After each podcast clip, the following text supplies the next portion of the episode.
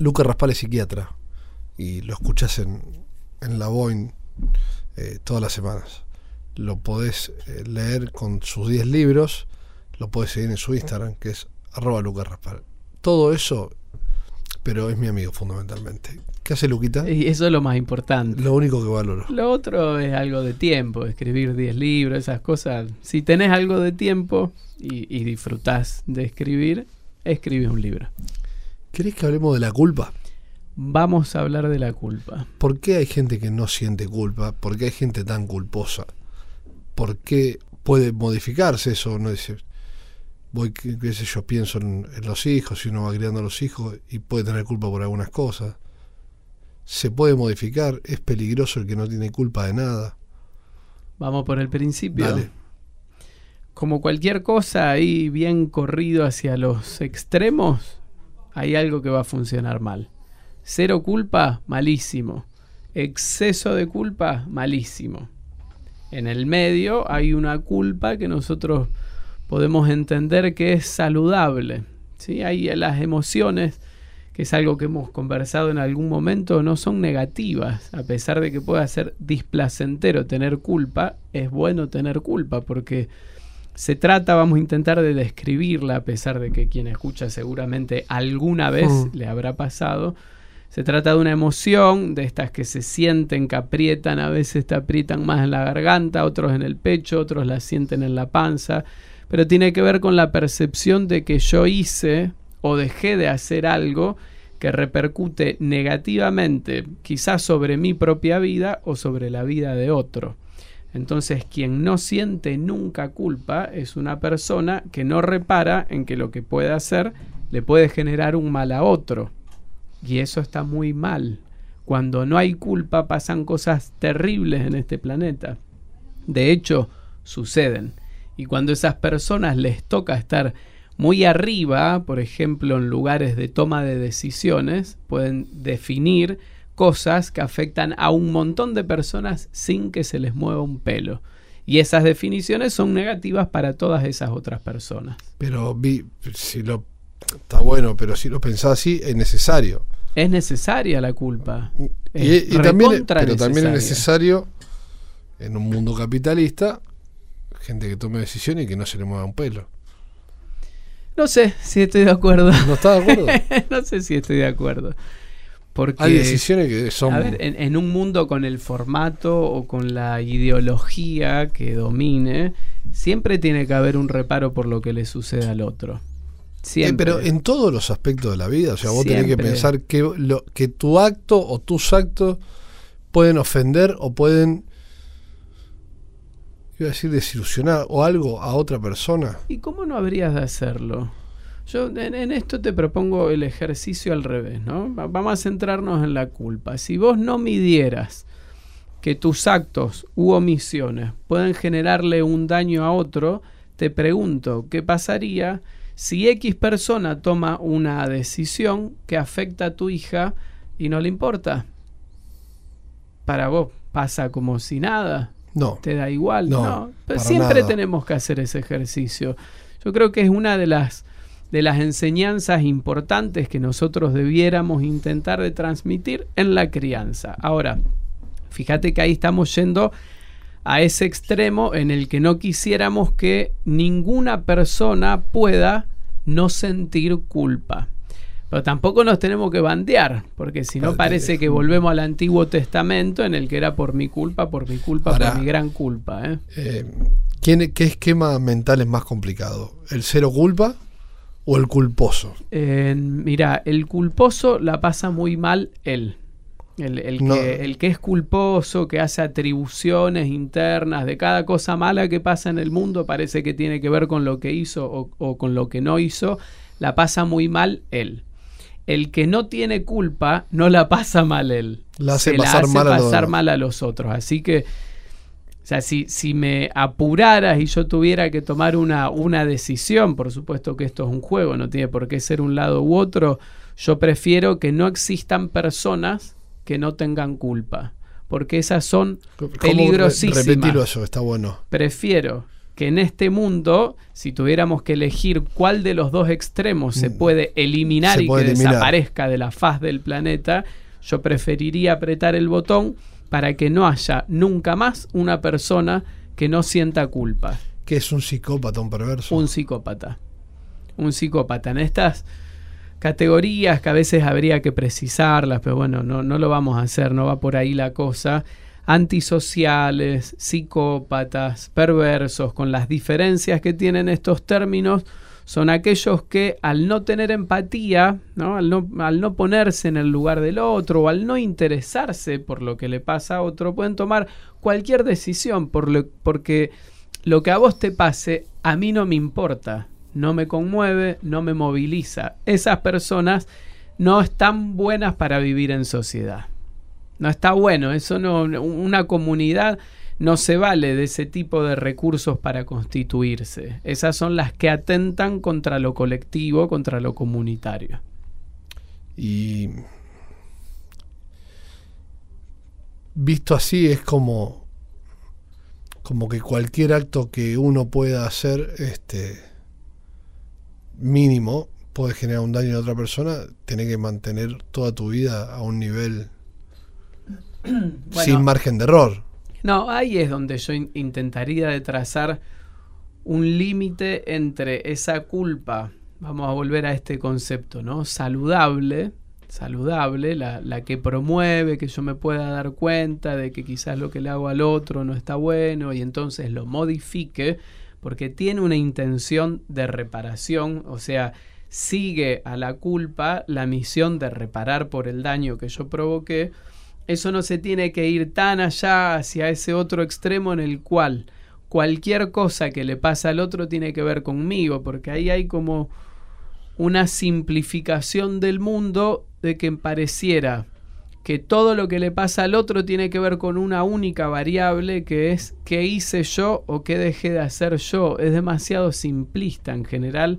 Para que suceda una cosa tienen que confluir un montón de variables. Entonces, si vos que estás escuchando te percibís como una persona siempre culpable de lo que le pasa a tu hija, a tu hijo, a tu marido, a tu mujer, a tu hermano, a tu hermana, a tu tía, a tu amigo, a tu compañera de laburo. Y bueno, yo ahí te preguntaría qué es lo que te pasa a vos con la culpa. ¿Por qué crees? Digo, tiene, tiene como un movimiento paradójico, ¿no? Se siente nada esa persona, porque el que está todo el día viviendo con culpa en general destroza su autoestima, pero a la vez en esta paradoja se cree el centro del universo, porque todo lo que le pasa a los demás tiene que ver con lo que hizo, dejó de hacer. Nada así, es para un poco. Ahí tendríamos que hacer un, ejercicio que, suele ayudar a entender esto, que yo lo, lo entiendo a veces como poner la culpa bajo, bajo un microscopio o hacer una radiografía de la culpa. Primero tendrías que poder medir, describir, enunciar cuál es la situación a, raíz de la cual se te generó la culpa. Entonces vos me decís, Nacho, y pasa que yo no llegué a tiempo a buscar a tal persona. Bien, sigue a ese paso una instancia en la que vos haces una valoración de esa situación como negativa, el hecho de que yo no haya ido, Em, hizo que a tal que estaba en la esquina le robaran. Si hmm. yo hubiera llegado a tiempo, no lo hubieran robado y no le hubiera generado ese malestar. Y en un tercer paso en esa radiografía es la instancia en la que vos notás que queda cimentada esa emoción y no te la podés sacar de encima. No es que lo observás, buscas reparar el daño y de a poquito la vas diluyendo, sino que te la quedás, y te la, te la recordás a la noche y te despierta a la madrugada y apenas abrís un ojo a la mañana ya estás sintiendo culpa de cosas que pasaron hace muy poquito, sentís culpa de cosas que pasaron hace 20 años e incluso sentís culpa, por loco que parezca, digo, me estoy yendo bien al otro extremo, por cosas que nunca sucedieron que podrían llegar a pasar. Hay gente que en esa posibilidad que tiene la cabeza de proyectarse hacia adelante en el tiempo, se anticipa con culpa por cosas que podría llegar a no hacer o que salgan mal. Yo me sentiría terriblemente culpable si mis hijos al final, cuando sean más grandes, para un poco. Espera. Tres momentos entonces para observar dónde mm. está mal, dónde estás equivocándote para terminar metiendo todo en un embudo en el cual vos sos culpable de todo. Intenta mirar cuál fue la situación. Realmente es la única variable que incide para que te haya pasado que te afanen el teléfono. No hay otras cosas ahí Tiene en que juego. sí, sí. Tiene que haberla. El momento posterior, el de la valoración. ¿Vos crees que tuviste intención? ¿Vos de verdad te cagaste en el otro o quizás pasó algo por lo cual vos terminaste llegando tarde porque no hubo una intención, no hubo una mala intención tuya, quizás simplemente no pudiste por un millón de cosas. Y en el tercer momento, ¿tiene sentido de que vos te sigas dando con el látigo por eso que sucedió? ¿Cuánto tiempo más? ¿Va a reparar algo? ¿Vas a mejorar algo si te seguís diciendo que sos el culpable de todo y te seguís sintiendo mal? ¿Sirve para algo? ¿Le hace mejor a tu amigo, a tu amiga? ¿Le sirve para algo? ¿Te sirve a vos? Entonces, ¿para qué? Decías que si alguien no tiene culpa, eh, es un psicópata. Por, sí. Eh, se, da en, en, hombres y, en mujeres al mismo nivel? No, es más común en varones. Esto es una cuestión estadística. ¿Y eso ¿eh? por qué? Em, no, no lo sabría precisar. Hay, hay algo que tiene que ver en, la toma de decisiones en las que el hombre, el varón, a ver, no quiero caer tampoco en una cuestión biologicista, porque ya tendríamos que trascender un poquito eso. Suele tomar decisiones sin medir tanto lo que le sucede a los otros, mientras que las mujeres usualmente son más empáticas tienen más claro, porque son más inteligentes emocionalmente, tienen más claro que sienten. La mujer es más inteligente emocionalmente. Suele ser, estoy hablando de las cuestiones generales, ¿eh? suele ser más inteligente emocionalmente. Y eso implica que, primero, sepa darse cuenta de qué cosas sienten. Ya te voy a hacer un ejercicio súper sencillo, en el que muchos y muchas se pueden sentir identificados te juntás vos con tus amigos, los amigos de la secundaria, ponele, ¿no? Que es donde uno forja amistades que son duraderas y muy profundas. Te juntás cada tanto a comer un asado. ¿De qué hablan en ese asado? En general, de nada. Hmm. Muy pocas cosas, incluso vos personalmente podés estar atravesando situaciones difíciles, complejas para tu momento, ¿no? O algún amigo, alguna amiga, y ni siquiera te enterás porque ahí no salen cosas que tienen que ver con la intimidad, con el contacto con tu mundo emocional, en general no salen. Cuando se juntan amigas a hacerse un asado también o se juntan a hacer lo que quieran, se cuentan un montón de cosas, porque ellas viven mucho más cerca, vuelvo, en la generalidad de su mundo emocional y lo saben contar y lo saben compartir y lo saben poner sobre la mesa y muchas quizás estén hablando sobre eso y te ayuden a encontrar mejores respuestas, mayores recursos. Nosotros no lo hacemos. Somos más torpes entonces emocionalmente y si vos, como paso primero, no sabes reparar en lo que vos mismo sentís, va a ser más difícil que repares en lo que siente el otro.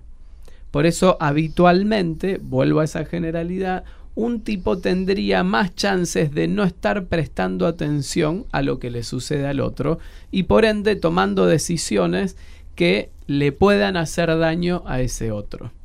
Por eso estadísticamente, esto es algo que sí tenemos certeza, es más común que estos se llaman trastornos antisociales o psicopatía o perversiones, aniden entre los varones que entre las mujeres. ¿Se, se va formando de chiquito? ¿Se, se, va armando desde chiquito? Sí, y es algo en el que es algo en lo que todos deberíamos tomar un compromiso real, me refiero a la crianza, de buscar esto que hoy se, se reconoce bajo el título de nuevas masculinidades, ¿no?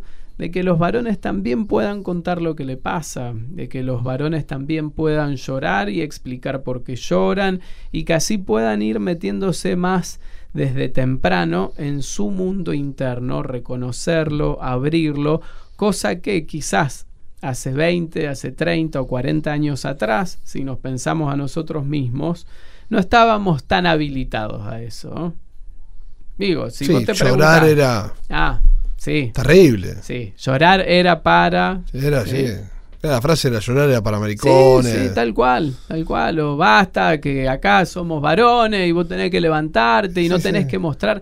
Vos fijate cómo yo se soy llorón, yo soy ¿eh? llorón, entonces no, no, No te pasa. no me no, porque siempre fui un llorón, siempre fui un tipo de llorar. Bueno, pero vuelvo a esto, ¿no? A los que- modelos, a los mandatos. Y el tipo que no llora, El tipo que no llora no es porque no tenga pena, lo voy a poner en un término muy, muy sencillo.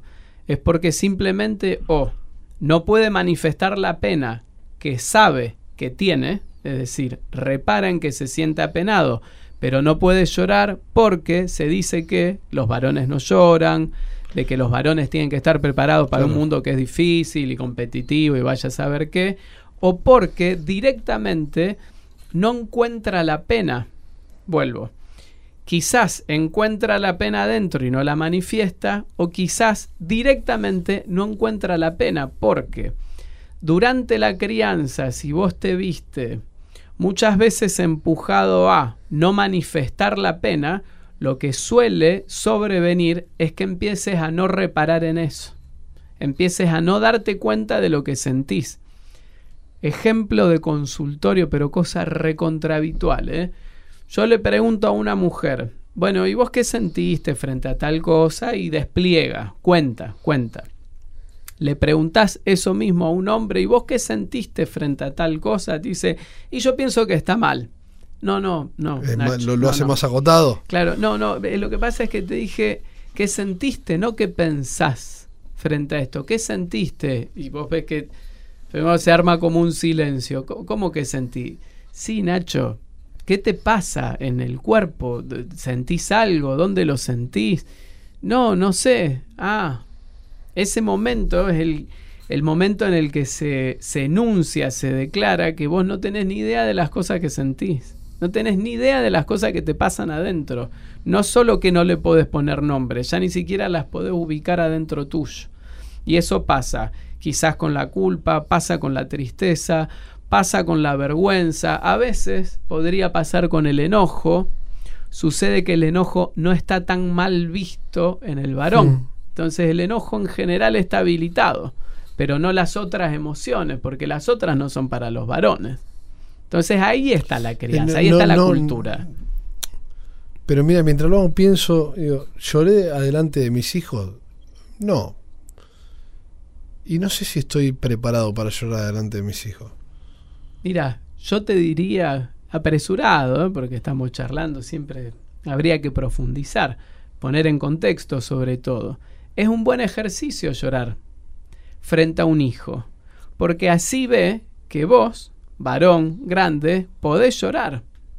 ¿Cuándo es el momento en el que uno habilita al otro a enojarse, a llorar, a bailar, a cantar? Cuando vos lo haces. Si vos no llorás, hay una lectura implícita, porque estas cosas, sobre todo cuando hablamos de, de los hijos, ¿no? Más chiquitos todavía, se, se terminan incorporando de manera inconsciente. Entonces quizás ahora alguien se esté preguntando del otro lado si alguna vez lo vio llorar al papá. Y muchos te responden no. Y lo más probable, y lo más probable, y yo ahí vuelvo, digo, qué bueno si te pudieran ver que te enojás frente a determinadas Pero cosas, no- que llorás frente a determinadas cosas, porque entenderán que podés llorar. ¿Qué t- eso tiene que ver con la- el sentimiento, la vulnerabilidad que uno puede pensar que genera el llanto? Si nosotros, O la insisto, en lo mismo la culpa, lo mismo la tristeza, la vergüenza, a veces las escondemos para, mirá el nivel de locura que tenemos, ¿eh? Para no mostrar nuestras vulnerabilidades. Y digo el nivel de locura que tenemos porque llegamos a creer que lo mejor es mostrarnos hacia ese otro, incluso un hijo o una hija, como invulnerables. Es delirante. ¿Por qué nosotros debiéramos mostrarnos sin ninguna debilidad? Si es lo propio de la condición humana ser Mm. vulnerable. Llorar, quebrarse, sentir que no podés con tal cosa, sentir culpa por lo que hiciste o lo que no hiciste. ¿Por qué no habríamos de manifestarlo si está en la gama de las cosas que sienten todas las personas? Si sos normal, me permito el término, que en general no me gusta. es raro escuchar esa palabra. Sí, es muy raro, pero digo, porque en realidad quiero decir esto. Si sos una persona, espero que sientas eso, porque si no estás sintiendo eso, hay algo en la condición de ser persona que está faltando. ¿Por qué entonces nosotros dejaríamos anudado el concepto de vulnerabilidad con llorar, tristeza, ta, ta, ta, ta, y atado a su vez con que eso es malo. Porque la verdad es que esa es la secuencia que se termina enseñando. No llores, no muestres culpa, no muestres vergüenza, porque eso es malo, porque te van a ver que sos vulnerable. ¿Cuántas veces sucede esto? Que no se te note. ¿Por qué que no se me note? Que no se te note en el trabajo de que estás quebrado, cansado, ¿por qué no se tendría que notar si lo estoy? ¿O se supone que yo debiera mostrarme invulnerable? Y, ahí los roles, el tipo que considera que, o la, persona que considera que está en un rol de, de decisión y demás, se tiene que mostrar de una determinada forma, o eso también nos enseñaron. Sí, yo creo que eso nos enseñaron. A mí me parece que en esto de los roles, ¿no? Como vos lo propones, las, las nociones que hoy pensamos de liderazgos positivos hmm. tienen o debieran tener un grado de inteligencia emocional que no es justamente no mostrar que estás preocupado, que te genera una cierta ansiedad o angustia, una situación que está viviendo la empresa, la familia o lo que sea, porque eso está dentro tuyo como está aparte adentro de cada uno de los que habitan la empresa o la familia.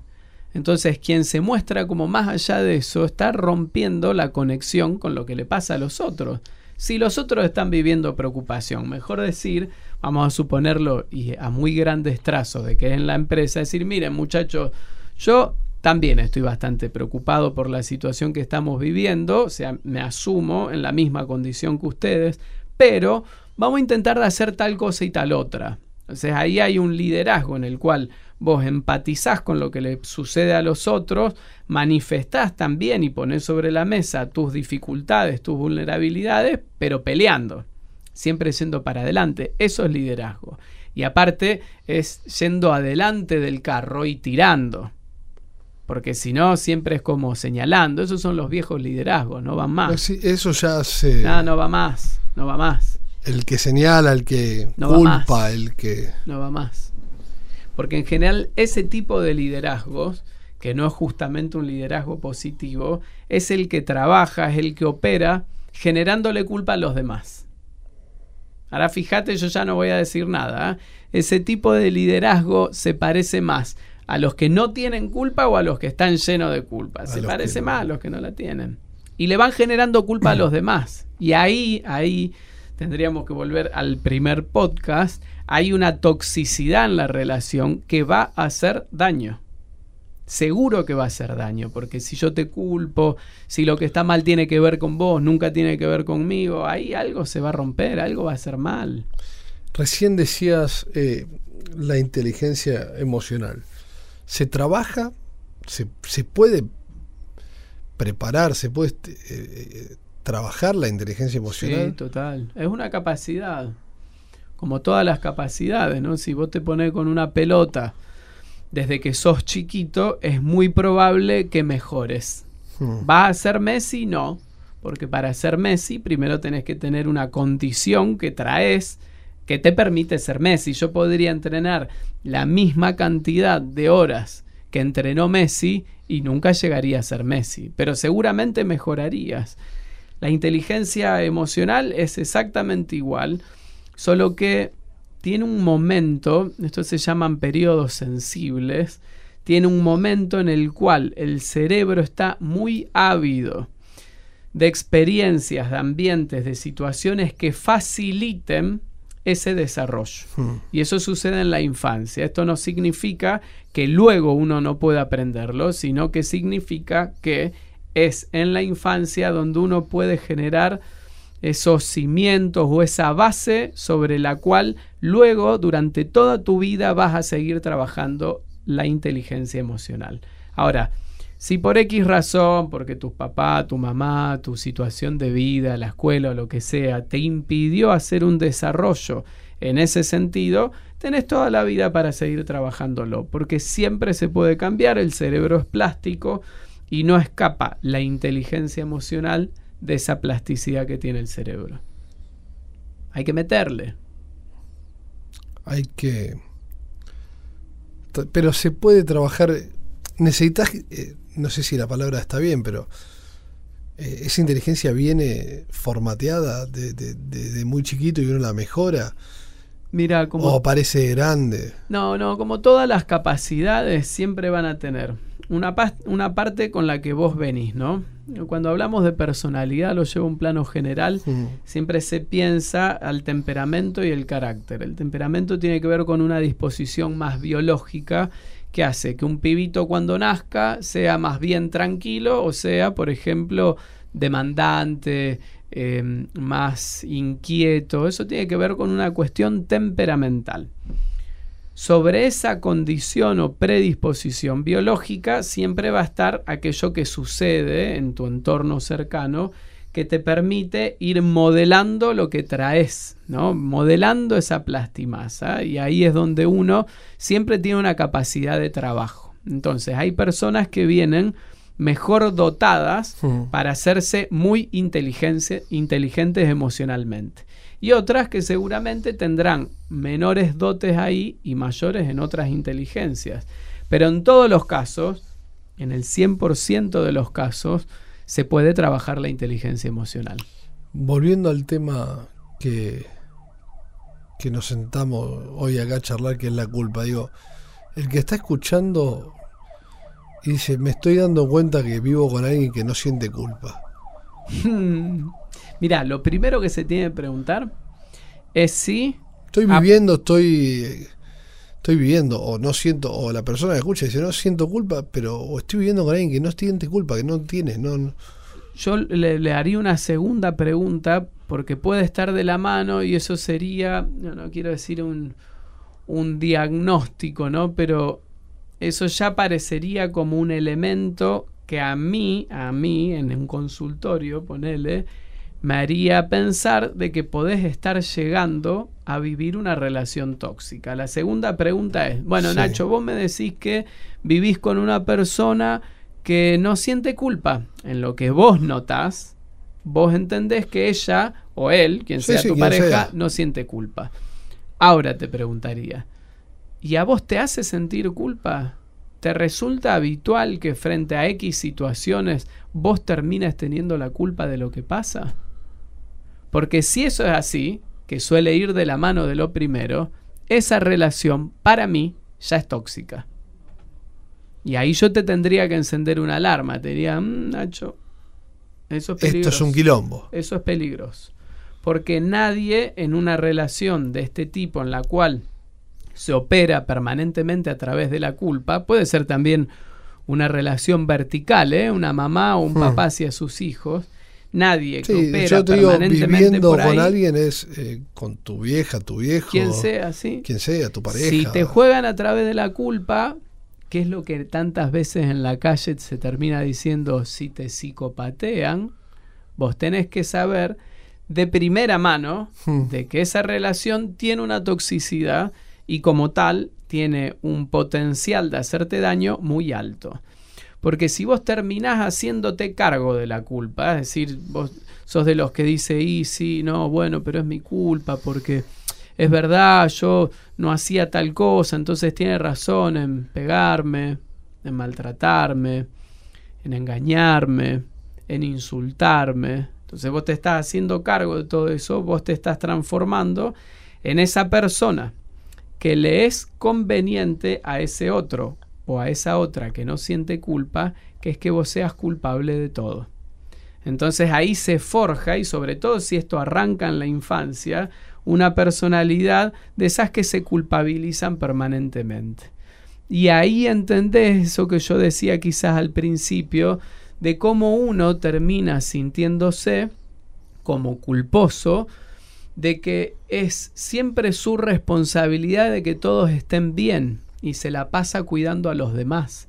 se la pasa intentando de que los demás estén bien, porque si alguno no estuviera bien es mi culpa y la empieza a pasar mal. Eso es una culpa patológica.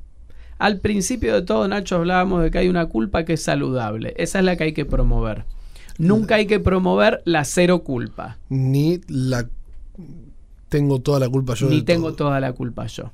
De aquel lado, el tengo toda la culpa yo, está la culpabilidad patológica o la culpa mórbida, ponele el nombre Hmm. que quieras. Y se llama así porque es una culpa que enferma, es un veneno. Quien todo el día está sintiendo culpa tiene que saber que circula por su torrente sanguíneo un veneno que hace daño. Es inevitable que te haga daño. Si vos sentís todo el día culpa, no tenés ninguna chance de intentar venderme o venderte, que es más importante todavía, de que eso no está mal. Eso está mal y eso te va a hacer daño.